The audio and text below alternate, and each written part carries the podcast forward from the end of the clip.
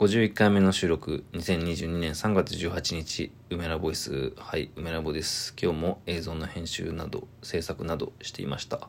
映像の編集がようやく終わり、まあ3時間ぐらいですかね、その山内翔太君とのアーティスト対談の動画を、まあ、書き出して、今アップロードして、えー、処理が今27%と出ています。まあこれが寝て起きる頃にはおそらく100%になってるでしょう。でも山内君に連絡し、そしてうん、明日の夜の8時ぐらいかな、公開できたらいいかな。まあ、それが終われば、もう、あとは制作に集中って感じですね。まあ、この対談シリーズみたいな、アーティストと対談して、そして自分の YouTube のアカウントに上げるというのを、本当に個人的な活動としてやり始めたんですけど、映像の編集ってやっぱね、そんなにあのすぐにはできないというか、まあ、前にも話しましたけど3時間動画があれば、まあ、9時間10時間以上はもちろんかかるわけで、まあ、もちろんそんなもんじゃなく1週間ぐらい結局かかっちまうんですよね。まあ、編集するということはその話した内容を誰よりもこう再び体験するということなんですけど、まあ、なかなかやっぱり面白いことを話していたと、まあ、自分手前味噌ながら思うのですが、まあ、僕のというよりかは、えー、山内くんの、まあ、言葉その、まあ、結構なんだろうなエモい感じに各所でなっているというか、まあ、それこそ最後は愛について語ったりしていましたし作品をその作るという行為が、まあ、愛だとか暴力性だとかそういったものなしにはやはり成立しえないのではないかみたいな、まあ、ところとかですね、まあ、表現とかなんかもの作ったりとかやってる人ではまあ当たり前に分かりきっているといえば分かりきってってるが、まあ、しかし今だからこそ改めてそれを話すべきだろうみたいな、まあ、気持ちや考えがもしかしたらあったのかもしれません。まあ、話している中で流れでね、本当にそうなったって感じなんですけど、まあ、そもそも彼のその寺田アートアワードという、まあ、すごいあの賞のやつをもらった「舞姫」という作品がありまして、まあ、それにかなり、まあ、感銘を受けたというか単純にすごいし話をしてみたいと思ったから、まあ、それはクローズドに2人だけで話すのではなくちょっと動画で撮ってみようみたいなことを思い、えお誘いしてみた感じです。まあおそらく明日上がるんじゃ、明日というか今日ですね、日付的には今日上がると思います。はい。ぜひぜひ皆さん、3時間超えということでね、結構長いのですが、なんかこう人の話を聞いたりとか動画を見たりするそういう習慣が、まあ、ある方ならば全然聞けるでしょう。ぜひぜひよろしくお願いします。普段ほとんどというかあんまり喋んないような NFT についてのねご質問とかがあったりしたのでそれについて話したりもしました、まあ、最近の情勢についても触れたりもしていますしまあこのラジオトークでねあの普通に僕が普段話してるようなこととかも話したりしていますね。っていうかまあ話す内容って結構ところどころでかぶったり繰り返したりすることって結構あってまあ、ある種自分の中ではもう整理がついているというかもう話し慣れてるみたいなことがあったりもするんですがなんかそれを各所でこう何度も話してると「お前前もこれ話してたやんけ」みたいなツッコミがね多分どこから入ったりすると思うのでなんかあんまり同じこと話しすぎない方がいいとは思うのですが、まあ、YouTube とラジオトークぐらいだったらね何ていうかうん、まあでも両方聞いてる人は多いか。うん、なんかまあ同じ内容を話すにしてもなんかこう語り口や角度を変えた方がまあいいのかもしれませんね。まあてかそうそうせざるをえそう自然にそうするのかな。自分が同じことをは全く同じことを話すことっていうのはむしろ難しいのではないだろうかなどとまあ思いつつ。まあとにかく映像が一段落しでまあ制作もそうですね、30日までということでしたから。で、今日が18日なので、まあ、うん、ちょうどいいのかな、どうなんだろう。あと10日ぐらい？うん、間に合うでしょう。間に合うと思いたい。まあ、でもめちゃくちゃ余裕があるというほどでもない、絶妙な塩梅でございます。で、まあ、ラジオトーク前回はね、あの、まあ、記念すべきなのかわかんないですけど、50回ということで、まあ、ということででもないんだけど、えー、イマジナリーオタクボイスという、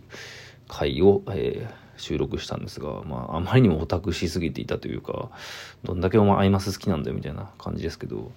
こう尖った楽曲尖った楽曲とね何度も言ってましたけど、まあ、要は電波ソングですね。電波ソングと呼ばれるような、まあ、ことこさんとかねそういう曲ですよね、うん。まあ、が好きなので、まあ、それこそ夢ミンリアムとかフタバンズとかのああいうすごい変なハイテンションな、まあ、BPM 速くそしていろんなねこう、まあ、同じコンテンツ内でのこの引用というか、まあ、そういうコラージュ的な作品なので、まあ、だからこそシンパシーを感じて好きなんでしょうね。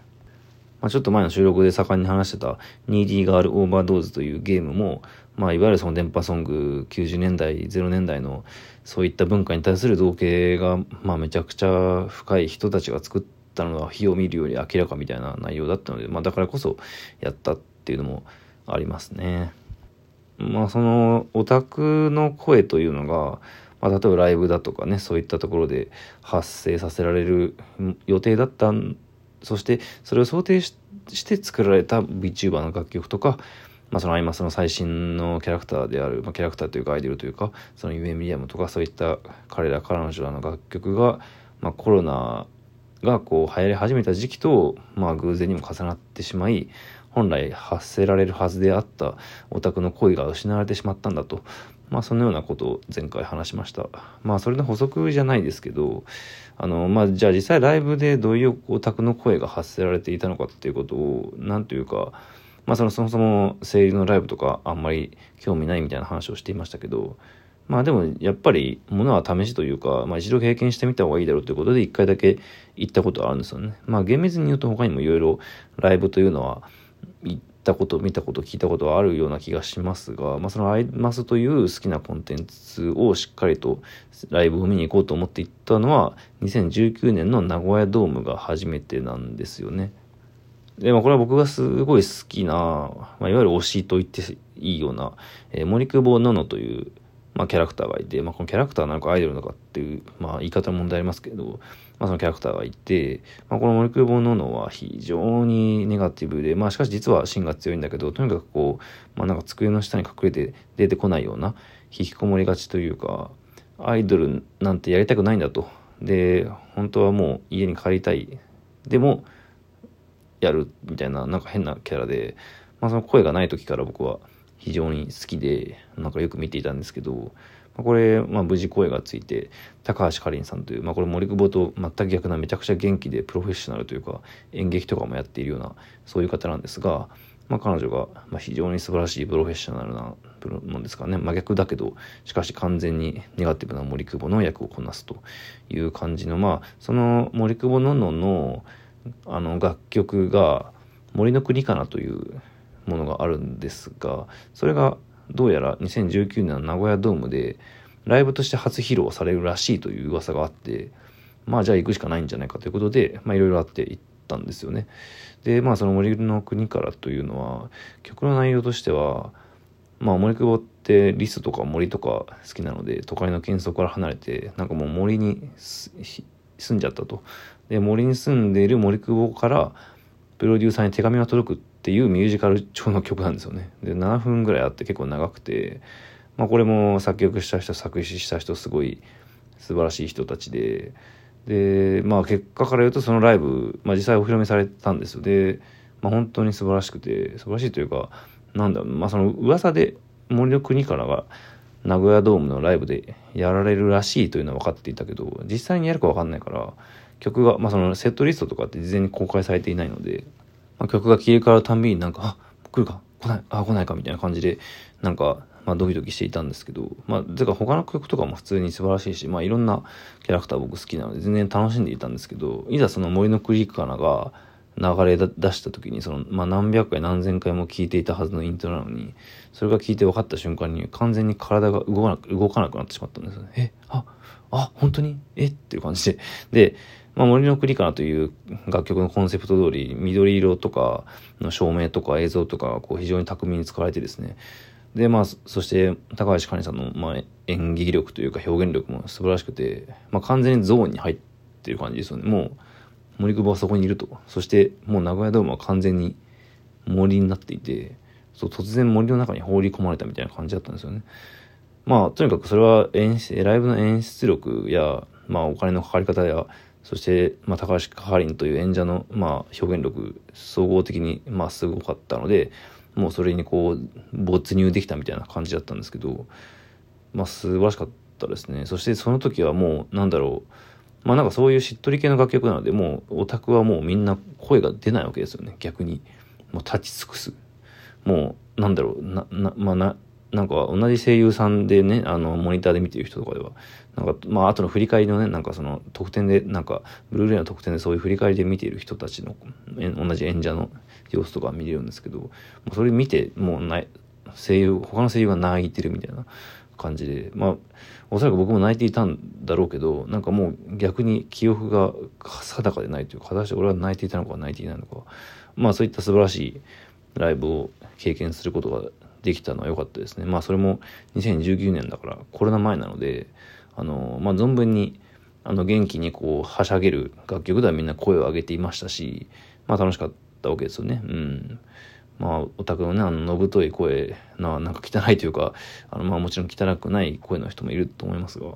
そういったのがない、まあ世界になってしまったので、まあそれはそれでね、あの、ライブ、あの、無発声で、あの、観客が無発声で、やるライブというのも楽曲だけすごいこう聞こえてそれはそれでいいんですけどただまあやっぱ寂しさはありますね個人的には。うんあれがなくなってしまったのだと。で配信とかでまあキャラクターの声が、まあ、その VTuber のねライブとか今配信でやったりもしますけどまあだからそのチャットでコメントで打って反応するというかまあそういった見てる人が演者に対して感情を送るのをこうまあコメントとかまあ、インターネット越しに、ネット越し、ネットワーク越しに何かを表現する。そういった作法も、つまり声がない作法ですね。あの、まあその、その時にやっぱり歓声を直接届けたりするってやっぱあんまないんですよね。なんかそれが不思議といえば不思議というか、まあライブでしかないというか、まあもしかしたらそのようなことを伝える表現ももしかしたら今後確立されていくのかもしれませんが、まあしかし今の世界ではやはり、まあ失われたオタクの声というのがあり、まあそのことに興味があり、また話してみました。はい。という感じです。今日もありがとうございました。